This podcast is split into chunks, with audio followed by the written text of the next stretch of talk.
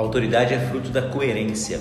Sempre que eu estou meditando, orando, fazendo alguma reflexão e surge a pessoa de Jesus, a gente percebe que ele sempre fala com extrema autoridade. Ele realiza milagres pela autoridade, ele cura pela autoridade. A autoridade dele é transmitida pela sua palavra, pela sua presença ou por um simples gesto. Essa autoridade dele só pôde ser conquistada pela vivência do que ele pregava. Jesus ele vive a palavra. Por 30 anos antes dele começar a pregar, ele viveu. E isso lhe dá essa autoridade, esse poder. Queira você acreditar em, Deus ou não, o que nós precisamos compreender aqui é Jesus Cristo, ele tem uma autoridade porque ele vive aquilo que ele diz, aquilo que ele prega.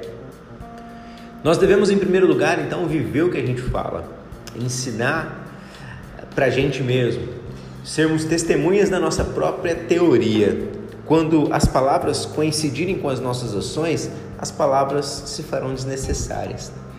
Se você tirar a oratória dos grandes gurus dos dias de hoje, você vai ver o que, que sobra.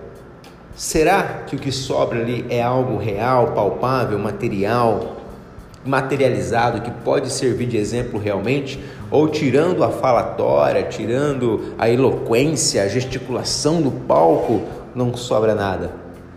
Jesus, ele prega pela autoridade. Eu acredito na divindade de Deus, na divindade de Jesus. Acredito que foi Deus que se encarnou homem.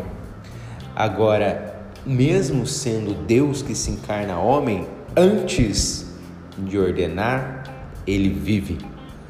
E é isso que faz toda a diferença.